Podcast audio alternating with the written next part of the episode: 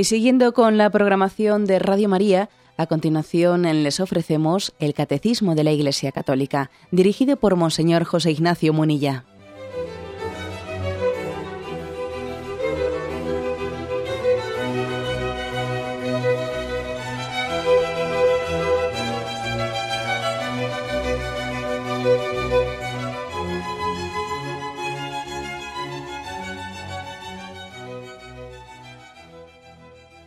Un cordial saludo a todos los oyentes de Radio María.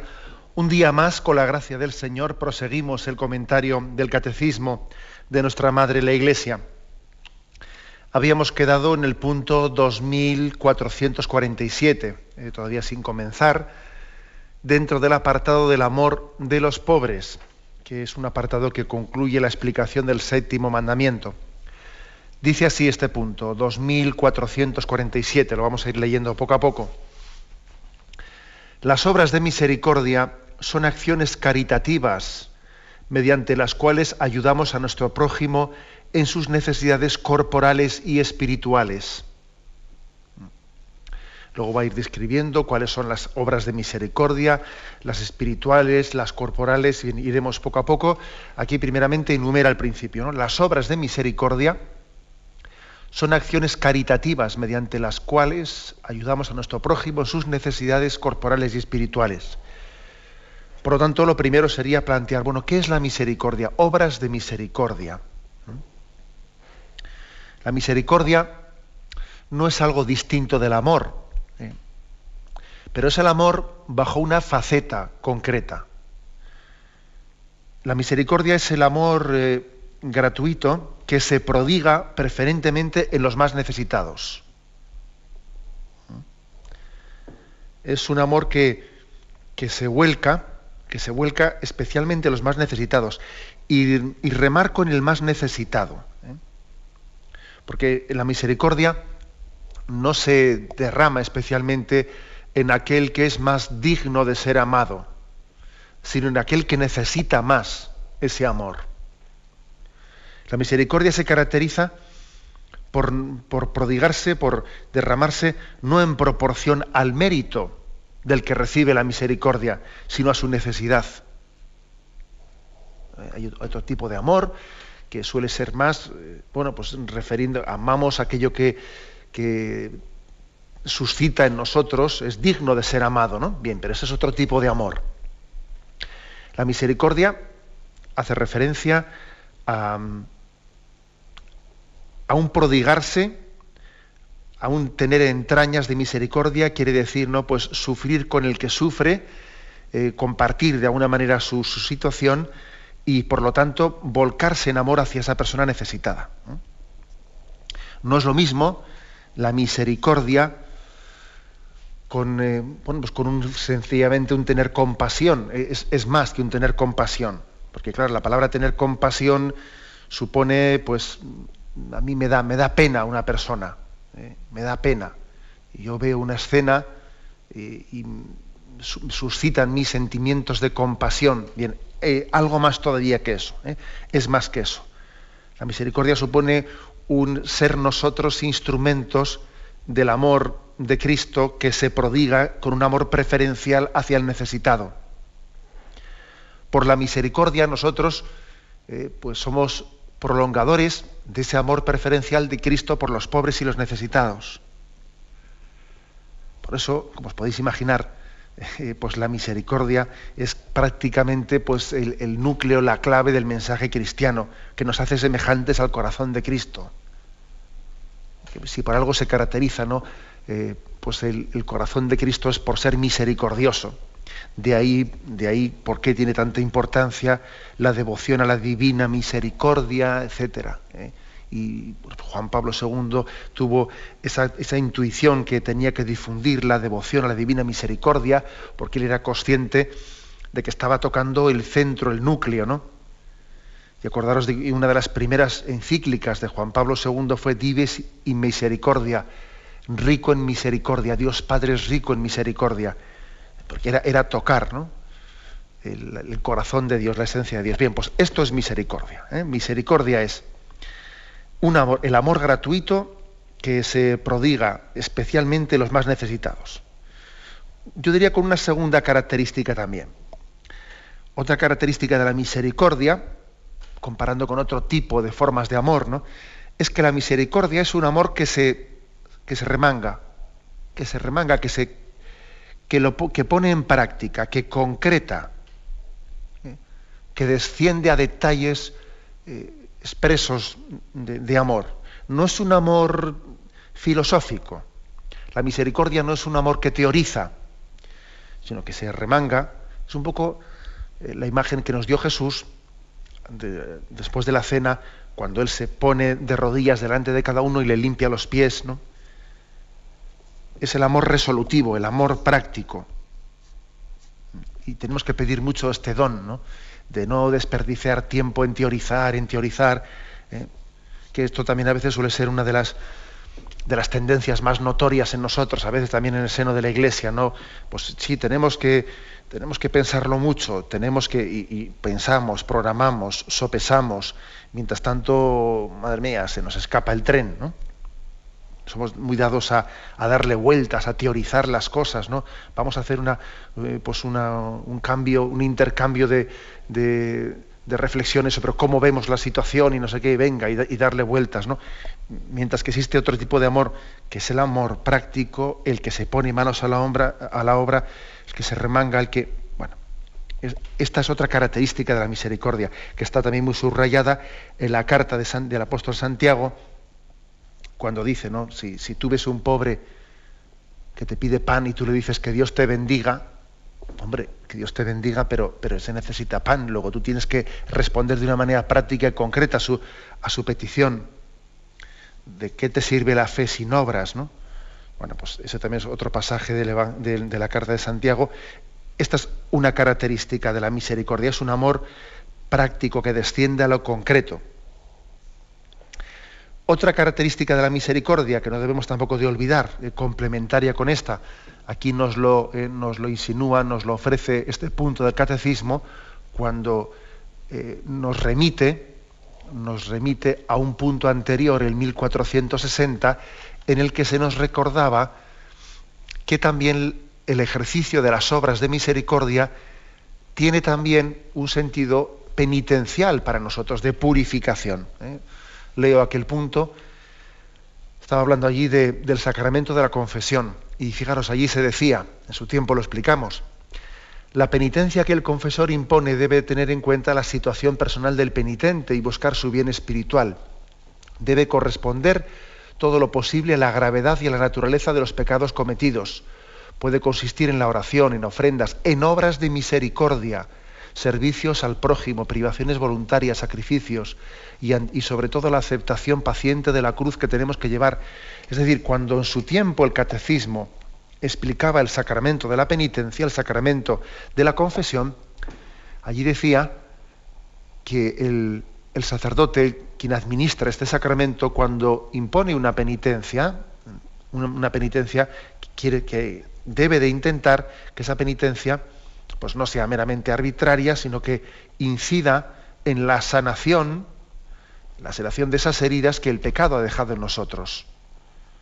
Por eso conviene, conviene la medida de lo posible que la penitencia sea proporcional no solo a la gravedad de los pecados, sino también al tipo de materia de los pecados. ¿no? Entonces, si por ejemplo alguien se acusa de ser egoísta, de pensar únicamente en sí mismo, etcétera, pues mm, será bueno que también se le eh, imponga una penitencia que sea el ejercicio de una obra de misericordia que le ayude a salir de su egoísmo. Entonces, digamos que las obras de misericordia pueden ser muy pedagógicas para la administración del sacramento de la penitencia.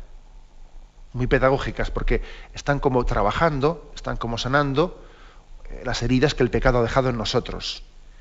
Y además dice aquí es que nos purifican, o por lo tanto te, le purifican. Con lo cual digamos que las obras de misericordia realizan, vamos, pues eh, dos, fines, dos fines al mismo tiempo. El bien en el prójimo con quien ejerzo la misericordia y el bien que realizan en mí mismo, o sea, que me, que me están purificando. Es un ejercicio de purificación y necesitamos purificarnos. Eh, nuestros pecados aunque Dios haya perdonado en el sacramento de la penitencia, de la confesión, haya perdonado la culpa, sin embargo sí, que existe un desorden en nosotros, lo que se llama pena temporal, que tiene que ser purificado. No, es una especie de, en absoluto, ¿no? Como si fuese un rencor que Dios tiene que no te ha perdonado del todo. No, no, no. Dios te ha perdonado plenamente, ¿no? Eh, la ofensa que tú le habías infligido a él, pero es verdad que el pecado ha causado un desorden, un desorden en ti, ¿eh? objetivo, un desorden con respecto a la justicia, un desorden que tú tienes que purificar, que eso se llama pena temporal. Bueno, pues eso, ¿cómo se perdona? ¿Cómo se purifica? Bueno, pues mediante la oración, eh, mediante también el sacrificio, mediante el ejercicio de las obras de misericordia. He aquí también otro, aspecto importante de estas obras de misericordia, que son fuente de purificación. el, catecismo, después de haber explicado este, este, esta frase o afirmación primera, las obras de misericordia son acciones caritativas mediante las cuales ayudamos a nuestro prójimo, nos remite a dos textos. Isaías 58. Isaías 58, que dice, grita incansable, deja oír tu voz como trompeta, denuncia a mi pueblo sus delitos, a la casa de Jacob sus descarríos. Día a día consultan mi oráculo, desean conocer mis intenciones como gente que practica la justicia, que no abandona el mandato de su Dios. Me piden que haga justicia, desean la cercanía de Dios. O sea, está reprochando, por lo tanto, a aquellos que están consultando los oráculos, ¿eh? y sin embargo les dice, ¿para qué ayunamos? Si no nos, bueno, mejor dicho, todavía el reproche que le, están dirigiendo estos a Yahvé es, ¿para qué ayunamos si no nos miras? Nos mortificamos si no, si no te das cuenta. Porque el día del ayuno buscáis vuestro interés y sois implacables con vuestros sirvientes. Ayunáis, sí, pero entre pleitos y disputas, repartiendo puñetazos sin piedad. No ayunéis como, como hacéis ahora, si queréis que se oiga en el cielo vuestra voz. ¿Creéis que este es el ayuno que deseo? Cuando uno dice mortificarse, que mueva su cabeza como un junco, que se acueste sobre saco y ceniza. ¿A eso le llamáis ayuno, día agradable del Señor? Este es el ayuno que deseo. Abrir las prisiones injustas, romper las correas del cepo, dejar libres a los oprimidos, destrozar todos los cepos, compartir tu alimento con el hambriento, acoger en tu casa a los vagabundos, vestir al que veas desnudo y no cerrarte a tus semejantes. Entonces brillará tu luz como la aurora, tus heridas se cerrarán enseguida tus buenas acciones te precederán, te seguirá la gloria del Señor. Como veis, por lo tanto, un texto de Isaías en el que se, eh, se remarca la importancia de las obras de misericordia. Eh, un texto que viene a decir, mira, las obras de penitencia que realices tendrán muy poco valor ante Dios si no son penitencias que te disponen a la caridad con el prójimo, a las obras de misericordia. ¿eh?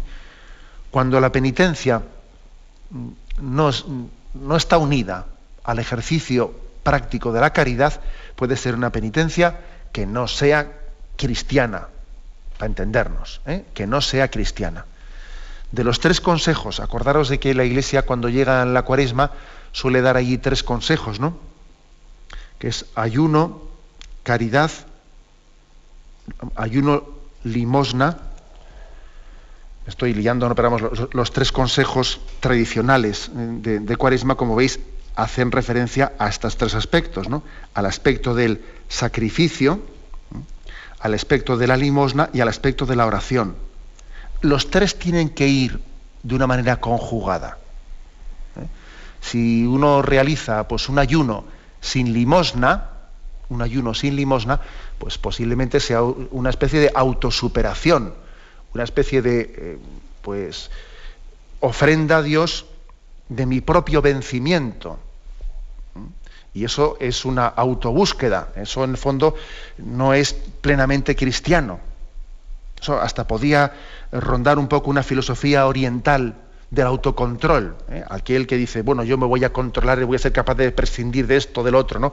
Cuando se busca una penitencia ¿eh? que tiene eh, en sí misma su fin y que de ella no se deriva una mayor capacidad y disposición para amar al prójimo, esa penitencia no es cristiana. No es cristiana. Entonces, bueno, pues esto, esto puede ocurrir que alguien diga, bueno, sí, yo, mira, yo soy capaz ¿eh? soy capaz de, ayunar de esto, de prescindir del otro, de, dormir en el suelo, eh, de, no sé cuántas cosas más, ¿no? que aparentemente son muy duras y muy sacrificadas, ¿no? pero que no me pidan que le, eh, pues que le ayude a esta persona porque no le aguanto. No le aguanto, no tengo paciencia con ella. Mira, vamos a ver, no te engañes porque igual estás dejando de fumar, estás haciendo esa serie de penitencias de autovencimiento y luego resulta que cuando tienes una persona concreta, un prójimo concreto en el que expresar tu amor, pues eso te, repele. A esto se refiere ese texto de, Isaías. ¿eh? Como digo, pues es muy gráfico el hecho de que los tres consejos tradicionales que da la Iglesia al, inicio de la cuaresma, limosna, ayuno y oración, tienen que ir conjugados. Y el segundo texto que se nos ofrece es Hebreos Hebreos 13.3, después de este Isaías, se ofrece este otro. Permaneced en el amor fraterno. No os olvidéis de la hospitalidad. Gracias a ella hospedaron algunos, sin saberlo, a ángeles. Acordaos de los presos, como si estuvierais con ellos encarcelados, y de los maltratados, pensando que también vosotros tenéis un cuerpo hace referencia pues, a esos pasajes del Antiguo Testamento en el que, en el que mm, fue, los ángeles de Dios fueron acogidos eh, sin, sin que quien los acogía, quien ejercía la caridad fuese consciente de que estaba acogiendo un ángel, ¿no? Así también ocurre con quien practica, ejercita la obra de caridad. Dios le da la gracia de, de estar siendo, de estar ejerciendo su caridad con Cristo mismo. Cada vez que lo hicisteis con uno de estos, conmigo lo estabais haciendo. Pero además pide una, en el ejercicio de la caridad, de las obras de misericordia, este texto de Hebreos 13.3, insiste, tú acuérdate de los presos como si tú estuvieses encarcelado. Y acuérdate de los maltratados, que también tú eh, tienes cuerpo y, tú piensas que ese maltrato lo podías haber recibido tú. ¿no? O sea que también el ejercicio de la misericordia es, eh, supone, ¿no? Supone, conlleva el ejercicio de ponerme yo en la situación del otro. Porque eso que está padeciendo él me podía ocurrir perfectamente a mí. Esto es muy importante, ¿eh? muy importante, porque hace que nos bajemos de nuestro pedestal, de una condición en la que nos sentimos demasiado seguros, ¿no? Y además es que es la realidad, la realidad es que eso que yo estoy ahora mismo ejerciendo con el prójimo, perfectamente puede ocurrir que el día de mañana sea yo el que, el que necesite esa misericordia que yo estoy practicando. ¿eh? Por eso dice, piensa que tú podrías estar encarcelado, piensa que tú podrías ser el maltratado. Bueno, en resumen, eh, que las obras de misericordia, la misericordia es, es el amor gratuito que se prodiga en el más necesitado, no en el que más lo, lo merezca, sino en el más necesitado, que es un amor, es un amor que se caracteriza por ser muy práctico, por ser muy concreto, que nos está llamando a que unamos la penitencia, el sacrificio, al amor al prójimo, que, no, que desconfiemos ¿eh? de la penitencia que no se traduce después en más prontitud para amar y para tener paciencia con los demás, y, que de alguna manera pues, nos está configurando nuestro corazón a imagen del corazón de Cristo, porque nos purifica cada vez que ejercitamos la misericordia con el prójimo, nos purificamos de, de la pena temporal del pecado en nosotros y nos estamos asemejando a Cristo que tiene ese amor preferencial por los, por los pobres. Tenemos un momento de reflexión y continuamos enseguida.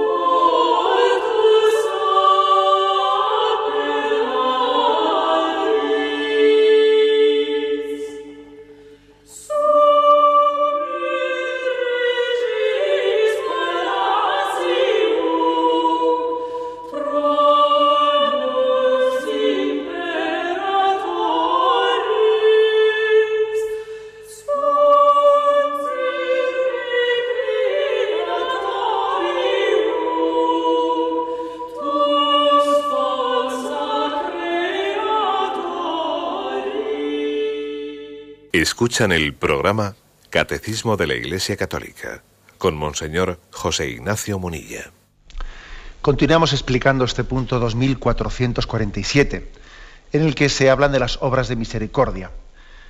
Dice la segunda, la segunda frase de este punto, instruir, aconsejar, consolar, confortar, son obras de misericordia espirituales, como también lo son perdonar y sufrir con paciencia las obras de misericordia corporales consisten especialmente en dar de comer al hambriento, dar techo al que no lo tiene, vestir al desnudo, visitar a los enfermos y a los presos, enterrar a los muertos. Bueno, luego continuamos, pero como, como seguro que vosotros estáis recordando eso que aprendíamos en nuestro catecismo, ¿no? Obras de misericordia espirituales y corporales. Me imagino que la mayoría de los oyentes, la formulación en la que lo aprendieron, lo aprendieron fue pues esta, eh, la que voy a decir ahora, obras de misericordia espirituales, enseñar al que no sabe, dar buen, consejo al que lo necesita, corregir al que yerra, perdonar las injurias, consolar al triste, sufrir con paciencia los defectos del prójimo y rogar a Dios por vivos y difuntos. Yo me imagino que esta será la formulación mayoritaria. ¿eh? Y las corporales, visitar y cuidar al enfermo, dar de comer al peregrino, dar de beber al sediento, dar posada, no, dar de comer al hambriento, perdón, dar de beber al sediento, dar posada al peregrino, vestir al desnudo, redimir al cautivo y enterrar a los muertos. Me imagino que esa sería la formulación. Pero como veis, aunque el catecismo lo diga eh, de otra manera, eh, ordenado de otra forma, pues el, el contenido es el mismo. Vamos a hablar primero de las obras de misericordia espirituales, que son las primeras que aquí hace mención el catecismo. Instruir, aconsejar, consolar, confortar, dice, son obras de misericordia espirituales, como también lo son el perdonar y sufrir con paciencia. Primero dice instruir. Eh, nosotros aprendíamos enseñar al que no sabe. Bueno, pues es lo mismo. Enseñar al que no sabe, eh, yo creo que estamos, eh, estamos ante una de las obras de misericordia que hoy en día pues, pueden ser un instrumento de ejercicio del amor, de la caridad, y de apostolado, ¿eh? y de apostolado más prácticas que tenemos entre nosotros. Lo digo por muchas cosas, ¿no? También lo digo por, primero por la incultura tan grande que se ha extendido entre nosotros, por el fracaso escolar, el fracaso escolar tan fenomenal, digamos que nunca habíamos tenido unos índices de fracaso escolar tan grande ¿no? como el sistema de enseñanza que se está produciendo ahora mismo en España. Escuchaba yo el otro día pues, a, a José Ramón Ayllón, pues a, un, pues a un filósofo que tenía aquí entre nosotros una conferencia, decía que, cuando un sistema de enseñanza piensa que hay que enseñar jugando, ¿eh? a la que hay que tener métodos, ¿eh? métodos, pues bueno, no, que hay que enseñar, hoy en día hay que enseñar jugando, ¿no? Sí, decía él, cuando un sistema piensa que hay que enseñar jugando, está jugando a enseñar. Pero eso no es una, no es una enseñanza seria, ¿no? Hemos despreciado muchas, pues, muchos eh, ejercicios de dominio de la voluntad ¿eh? y de disciplina y que suponían una superación, porque para poder, eh, para poder aprender tiene que haber una disciplina y un dominio interior, y claro, el, fracaso escolar ha sido, ha sido tremendo. ¿no?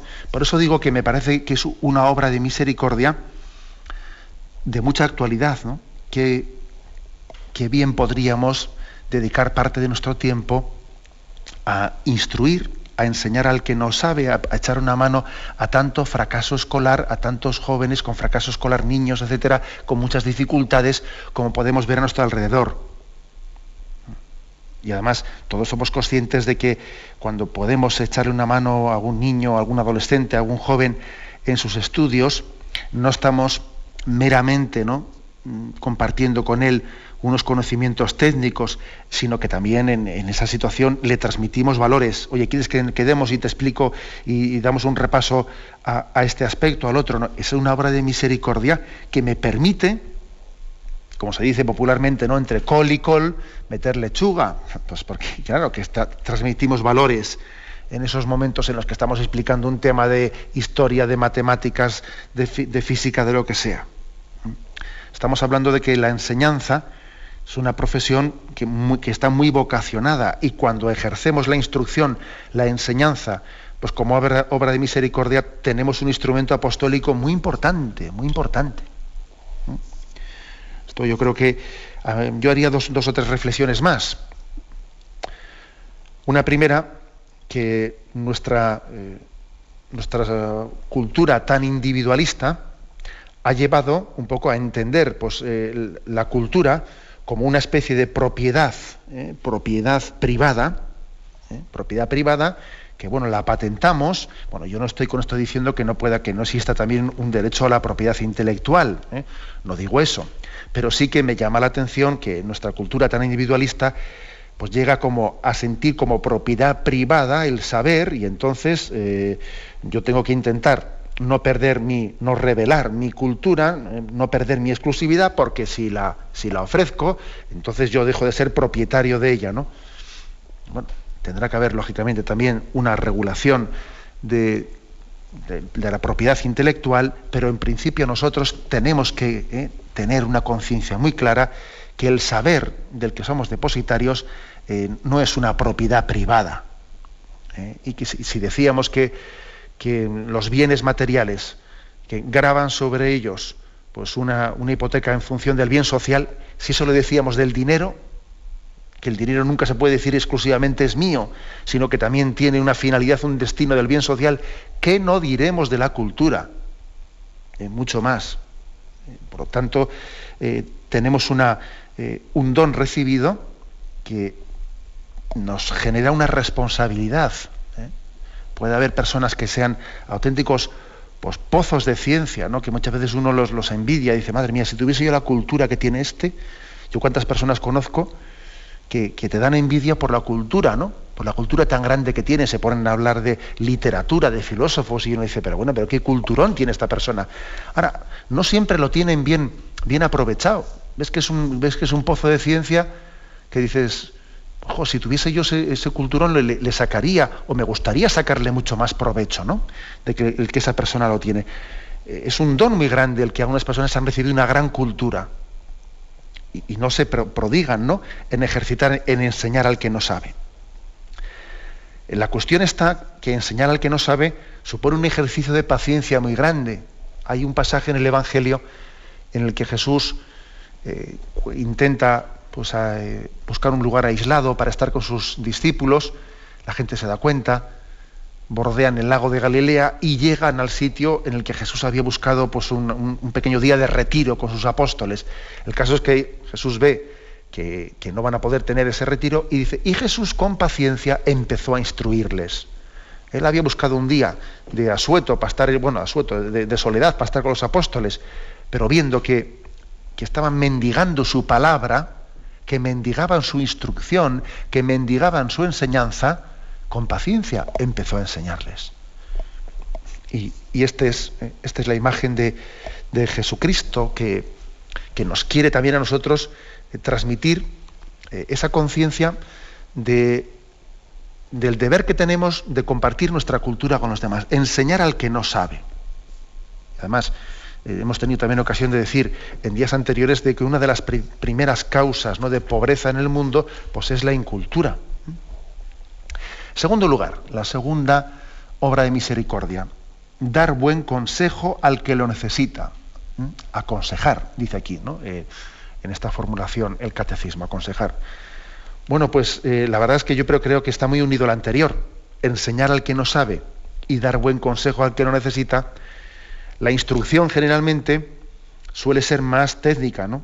Pero claro, como decía yo antes, eh, no existe una, enseñanza meramente técnica que no transmita valores. Y en la medida en que vamos transmitiendo valores, ya fácilmente llegará un momento en que pasemos de la teoría al consejo personal, al consejo personal, ¿no? Y no basta únicamente con, con enseñar al que no sabe, también hay que dar consejos concretos en la vida. Y a veces cuesta dar consejos, porque claro, dar consejos también te compromete. Te compromete porque no únicamente porque te puedes equivocar en el consejo que des, sino porque al dar consejos eso te está comprometiendo con el testimonio de tu vida. Porque claro, estaría bonito que tú des determinados consejos buenos y tú al mismo tiempo estés con tu vida pues, dando el testimonio contrario. Por eso hay veces que algunas personas renuncian a dar consejos para así no verse eh, después bajo la exigencia de tener que ser coherente con los consejos que han dado. ¿eh? Ojo con esto. Porque yo creo que esto suele influir más que eso de que me puedo equivocar dando un consejo. Claro, ya sé que me puedo equivocar dando un consejo. Y tan malo, tan malo es mostrar seguridad dando un consejo cuando no la tengo, si no estoy seguro de una cosa, pues no doy ese consejo. O lo doy mostrando que no estoy seguro. Pero también es tan malo es mostrar seguro como callarse y no dar el consejo cuando en el fondo sé seguro que la palabra correcta sería esa, pero me la callo. ¿eh? Y me la callo, pues como he dicho, pues por no correr ningún riesgo, me la callo para que después a mí nadie me pueda decir nada si yo no lo vivo bien también. ¿eh? Además que voy a decir una cosa, y es que aconsejar, aconsejar hay que hacerlo, debemos de hacerlo de una manera muy humilde. No se trata de ser un sábelo todo. ¿eh? Yo creo que esto también es importante. Hay personas que igual pueden tener una tendencia a ser un sábelo todo y entonces tienen que, estar siempre metiéndose. Eh, no, yo creo que hay que ser prudente y sencillo en la manera de dar un consejo. Y además me parece que una manera humilde de dar un consejo eh, puede ser, en la medida que sea un asunto complicado, decir, mira, consulta a otras personas, contrasta con otras, pero yo te diría, a mí me parece que por este camino eh, no vamos bien, sería mejor el otro, etcétera, ¿no? hay que decir que dar consejos supone, como se dice popularmente, supone mojarse. Y muchas veces renunciamos a dar consejos, eh, pues para así no correr ningún riesgo. ¿eh? Sin embargo, es una obra, de, una obra de misericordia. Porque la misericordia, en la medida que he dicho antes, que es arremangarse, arremangarse para ayudar al prójimo, claro, cuando uno se arremanga y se acerca, claro que eso le puede salpicar y le puede comprometer.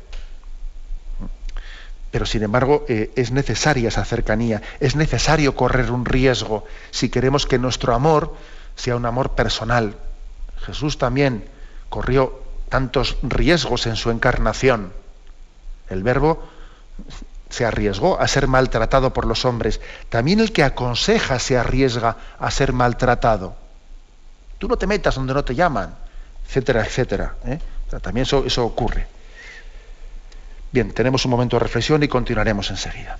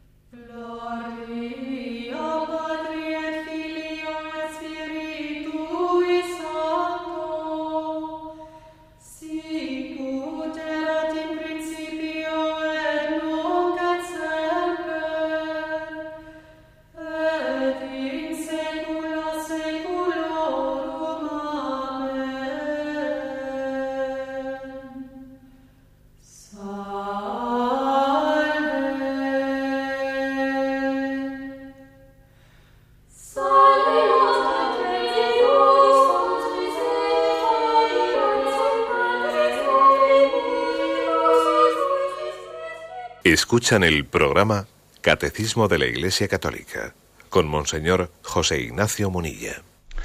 Continuamos la explicación del punto 2447. En concreto nos hemos centrado en las obras de misericordia espirituales. Enseñar al que no sabe, dar buen consejo al que lo necesita, corregir al que yerra. Bien, corregir al que yerra, la verdad es que si Decíamos que dar buen consejo es como una extensión de enseñar al que no sabe, corregir al que yerra es también una extensión de dar buen consejo. ¿eh? El consejo no solo es en positivo, también es en negativo. ¿eh? Esto suele ser más fácil dar buenos consejos en positivo que corregir en negativo. Es más fácil. Porque claro, decirle a una persona, oye, mira, te aconsejo esto, ay, qué buena idea que has tenido. eso es muy fácil, claro. Dar un consejo positivo que sabes que el otro lo va a coger muy bien pero claro, hacer una corrección que sabes que al otro le va a costar, eso ya cuesta más. ¿eh? Pero sin embargo, las dos, las dos facetas son facetas de una misma realidad. Si alguien está únicamente dispuesto a aconsejar para decir cosas que el otro le van a agradar, pero no estoy dispuesto a aconsejar cuando sé que al otro no le va a agradar mi consejo, bueno, entonces mi amor es muy limitado, muy escaso tenemos textos de los dos tipos. ¿eh? Colosenses 3:16 dice que la palabra de Cristo habite en vosotros en toda su riqueza. Aconsejaos unos a otros y enseñaros mutuamente con palabras y consejos sabios. Esto es dicho así en positivo, ¿no? Pero también luego dicho en, en corrección en negativo, Mateo 18 dice, si tu hermano ha pecado contra ti, habla con él a solas si te escucha, has ganado a tu hermano. Si no te escuchas, lleva contigo a dos o tres, de modo que el caso se decida por boca de dos o tres. Si se niega a escucharos, díselo a la iglesia. ¿eh? Es decir, está hablando de una forma de corrección. Cuando ves que alguien ha obrado mal, voy y le corrijo a solas, le corrijo en privado. El amor tiene que llegar hasta aquí. Tiene que llegar hasta aquí. Lo que no quiere decir que la corrección, como muchas veces hemos dicho aquí también, haya que hacerla sin discernimiento. No, voy a discernir. Quizás no sea yo la persona más adecuada para corregir a esta persona porque no tengo hacia ella la ascendencia que debiera de tener y además hemos tenido ya algunas fricciones anteriores. Si le corrijo yo, las posibilidades de que ella admita la corrección van a ser mínimas. Sería igual mejor que le corrija a esta otra persona. Puedo hablar con ella para que a ella le va a aceptar mejor. Bueno, ese tipo de discernimientos se pueden hacer, se deben de hacer. Porque si no se hiciesen, podríamos confundir corrección al prójimo con desahogo de mi malestar interior, y eso es fatal, ¿eh? que son dos cosas bien distintas. Corregimos buscando el bien del prójimo, no de alguna manera ¿eh? desahogándome porque tengo, ¿eh? tengo la pierna cargada, como suele decirse, no, eso y por desgracia muchas veces confundimos los dos conceptos. La corrección tiene que ser valiente, tiene que ser eh, al mismo tiempo delicada y estratégica, eh, ayudando también a la persona, porque todos tenemos nuestro orgullo, todos tenemos nuestro orgullo, ayudando a la persona a que también pueda superar su orgullo para aceptar la corrección. Seguimos adelante. Eh, hemos dicho enseñar al que no sabe, dar buen consejo al que lo necesita, corregir al que yerra, perdonar las injurias también en Mateo 18 dice, Pedro se acercó y le dijo, Señor, ¿cuántas veces tengo que perdonar las ofensas de mi hermano? ¿Hasta siete veces? Jesús le contestó, no te digo siete veces, sino hasta setenta veces siete. O sea que también es una obra de ejercicio de misericordia el perdonar las injurias. Sería, sería bastante ridículo el que entendiésemos que yo voy a hacer otras obras de misericordia con esta persona, pero vamos, que la ofensa que me hizo, esa no se la perdono, ¿no? Pero luego yo me prodigo con él con otro tipo de cosas. No, no, si, si tienes ya una bien clara en la que ejercitar tu misericordia, no estés pensando en otras, ¿no? Si hay una ofensa de por medio, mientras que no seamos capaces de pasar página de, de aquel acontecimiento, mientras que mi obra de misericordia no consista en perdonar, y entonces, claro, salta nuestro amor propio y dice, sí, pero es que eh, tiene que ser él el que, el que dé el paso, porque, porque, bueno, pero ¿en qué consiste una obra de misericordia? Si precisamente la misericordia no se hace en virtud del mérito de nadie, sino que es gratuita. La misericordia se caracteriza por ser gratuita. Luego el perdón es gratuito, luego es muy lógico que una de las obras de misericordia sea el perdón de las injurias porque el amor es así, el amor es gratuito. Y claro, a ti, te sería más, mucho más fácil hacer otro tipo de, ¿eh? obras, pero no perdonar esa injuria. Seguimos adelante. ¿eh? Enseñar al que no sabe, dar buen consejo al que lo necesita, corregir al que yerra, perdonar eh, la injuria, consolar al triste. Otra cosa que tiene también una gran actualidad, porque creo que una de las pobrezas, pobrezas actuales, las nuevas pobrezas que nuestra sociedad está generando, pues es mucho aislamiento entre nosotros. Hay muchas soledades, hay mucho aislamiento. Y soledades no solo en el sentido de que vivimos solos, que también es verdad, porque hoy en día hay muchísimos domicilios en los que vive una sola persona, pero también me refiero a aislamiento donde hay mm, familias donde viven muchos miembros, cada uno en su cuarto, sin una comunicación entre nosotros. ¿no? Y entonces aquí habla de que una de las obras de misericordia principales es consolar al triste, decir palabras de, esperanza, de consuelo, de dedicar nuestro tiempo al quien está aislado, a quien está solo. La consolación, la consolación es un, es un don del Espíritu Santo. Eh, es un don del Espíritu Santo muy importante, ¿eh? que tenemos que cuidar, que pedir y que ser instrumentos para reconfortar interiormente. No se trata de consolar y reconfortar.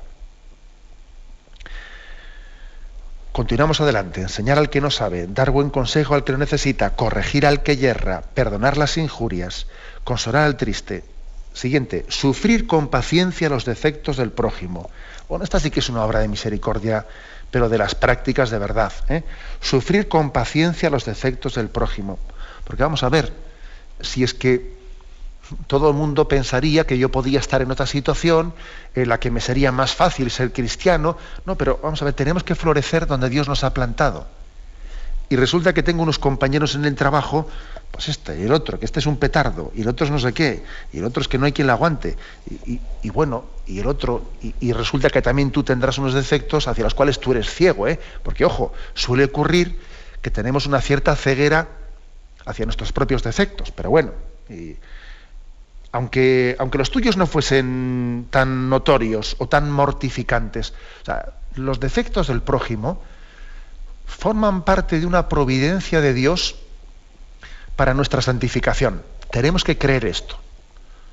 O sea, no únicamente las virtudes de los santos nos ayudan a nosotros, también los defectos del prójimo forman parte de una providencia de Dios en nuestra santificación. Aquí se aprovecha todo. Se aprovecha todo. ¿eh?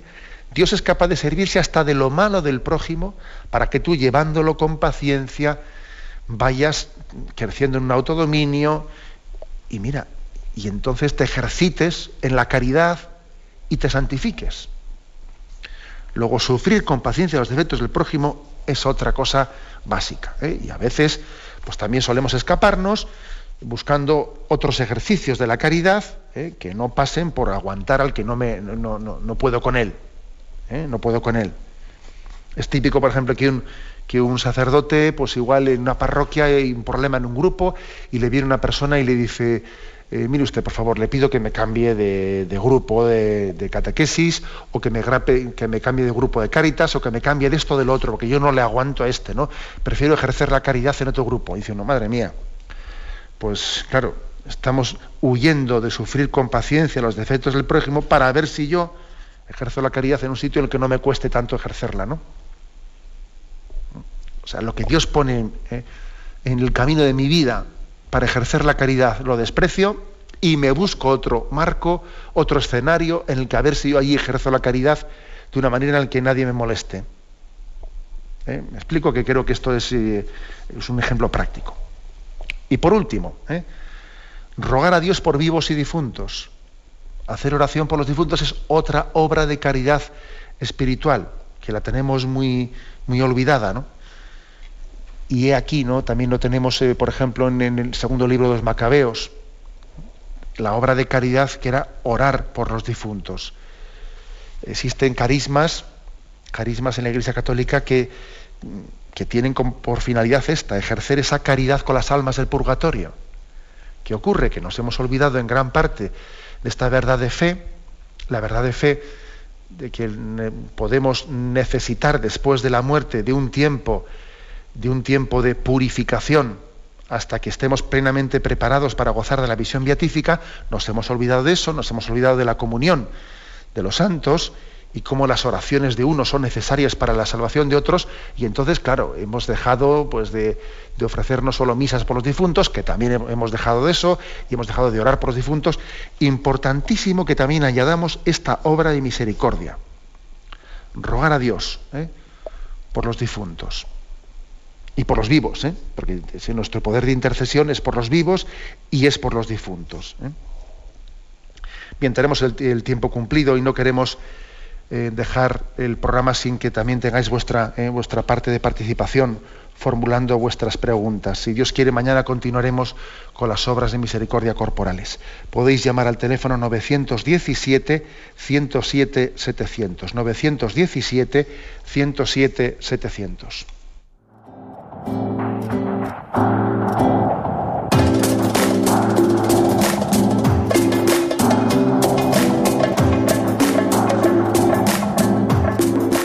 Cordial saludo a todos los oyentes de Radio María. Un día más, con la gracia del Señor, proseguimos el comentario del Catecismo de nuestra Madre la Iglesia.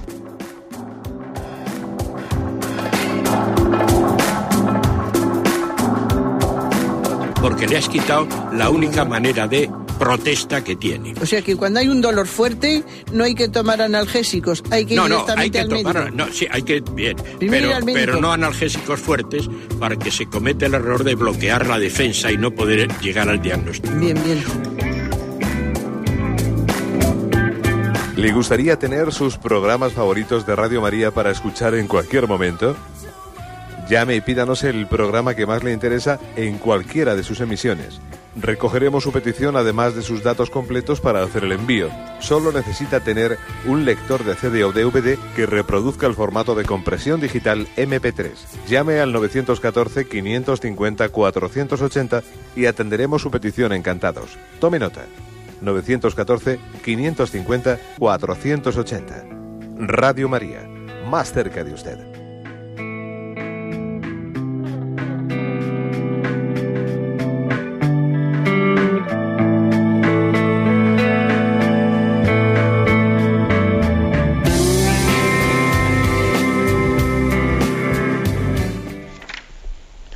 Sí, buenos días, ¿con quién hablamos? Buenos días, monseñor. Buenos días, adelante. Mire, mm, soy de Huelva. Eh, en, cuanto a lo que usted está diciendo de las horas de misericordia, corregir al que yerra y tal, pues yo he corregido a mi hija que está separada y, y entonces pues me ha respondido muy mal porque lo, lo que vi mal era que su marido sí tuvo problemas con él, la dejó y, yo le dije que no mm, hiciera lo que él había hecho de, buscar a un hombre que se dedicara a sus hijos y en su casa y su vida normal. Y, me dijo que no, que ella tenía que buscar también hacer su vida. Total, que se me, entró un hombre con ella en su casa con dos, con mis dos nietos, que uno tenía ya 17 años y el otro tenía 13 a mí me pareció muy mal y por esto ya ha roto conmigo y ya no quiere saber nada de mí, ni me, ni me habla ni nada. ¿Que ¿Usted cree que por eso una hija puede hacer eso con una madre? De acuerdo, le agradezco su intervención y le encomendamos en ese problema. Mire, yo creo que usted le ha dicho lo que tiene que decirle. Otra cosa es que, claro, eh, pues siempre también hay que ver la forma en la que usted se lo dijo, pues suponemos que usted también buscaría la forma más caritativa y más cariñosa y más paciente de decírselo. ¿eh? Sí, es importante también las formas, ¿no? Es importante, pero claro, usted lo que le dijo es lo que tenía que decirle. Mira, hija, tú has sufrido una, una, una falta de respeto ¿no? por parte de de tu marido, ahora no hagas tú lo mismo, ¿no? buscando un tubo de escape con otra persona que no sea tu marido. O sea, es decir, yo, ese es el consejo el que le daría a una hija, por supuesto. ¿eh? Bueno, vamos a suponer que usted se lo dijo como, como es de suponer, ¿no? que se lo dijo con todo el cariño y con toda la forma más adecuada de decírselo, y, y que ella ha tenido pues ese rebote. Mire usted, es que claro, eh, la obra de misericordia de corregir al que yerra, dar buen consejo al que necesita, eh, quien requiere por parte de quien recibe el consejo una disposición. ¿eh? Una disposición. Yo le diría que también puede ocurrir que alguien haga las cosas perfectamente bien hechas y que sin embargo sean mal acogidas. sean mal acogidas. Luego yo le diría, usted siga rezando por ella, no se canse, y, bueno, en la medida en que usted tenga encuentros con ella, aunque ella le niegue pues una conversación, etcétera, usted salude y no, y no se muestre, digamos, rencorosa ante esta eh, reacción de su hija de romper con su madre. No se muestre rencorosa, tenga un amor paciente de estar ahí, porque también sabe lo que le digo, que va a ver usted como también le vendrá la crisis y llegará un momento en que se quede sola y esa persona que ha metido ahí en su casa, que no debiera haber metido, también, claro, va a ver usted como al final se da cuenta que el amor fiel, incondicional, lo tengo en mi madre. Eh, y creo que ese momento es importante que le encuentre a usted paciente, misericordiosa y acogedora. ¿eh?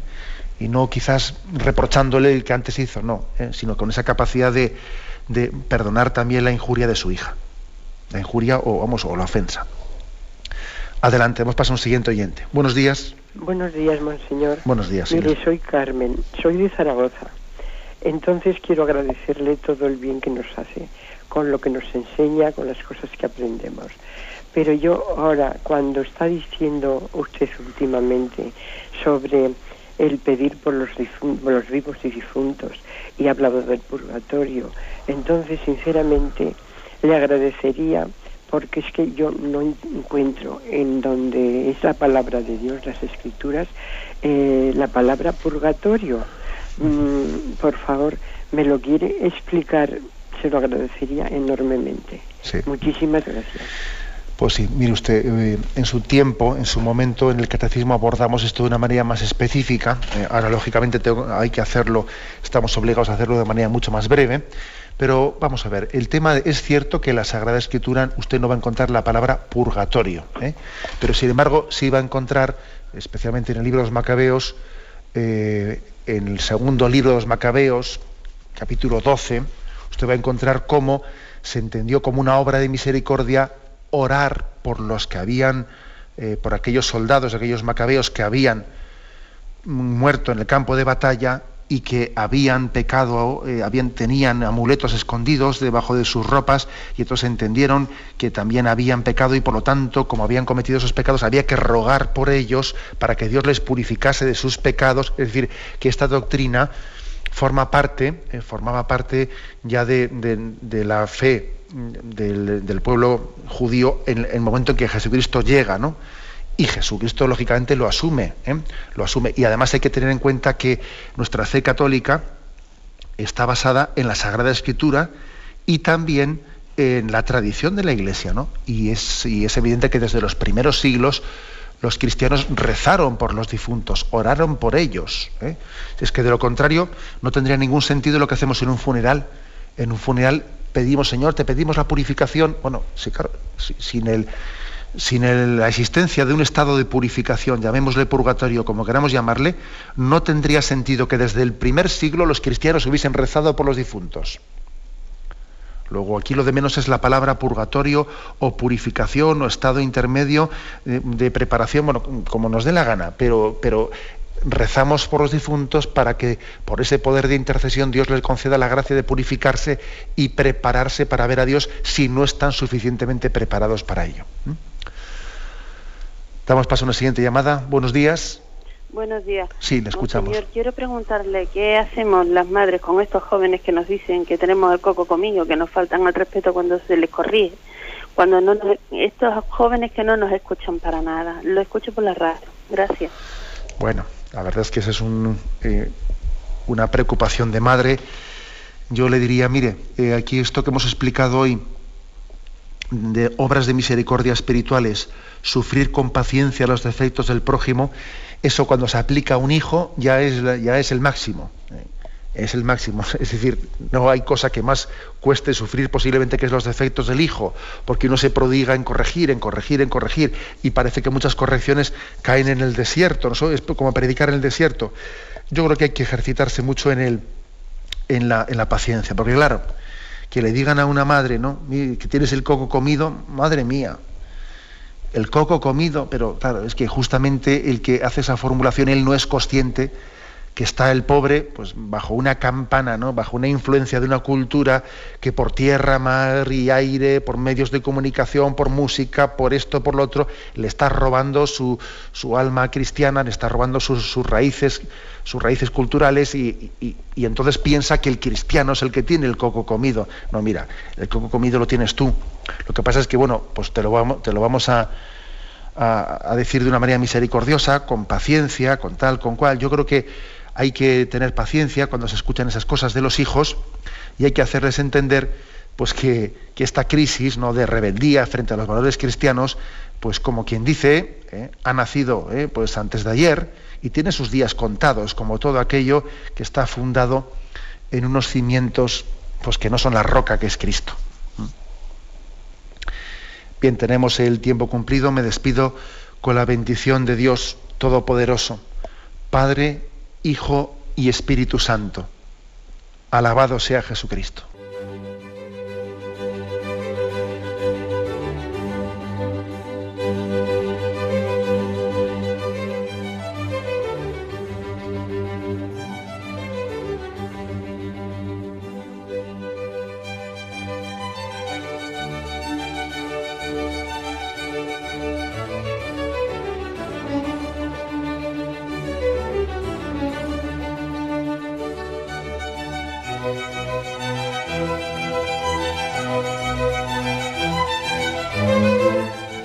Han podido escuchar en Radio María el Catecismo de la Iglesia Católica, dirigido por Monseñor José Ignacio Munilla.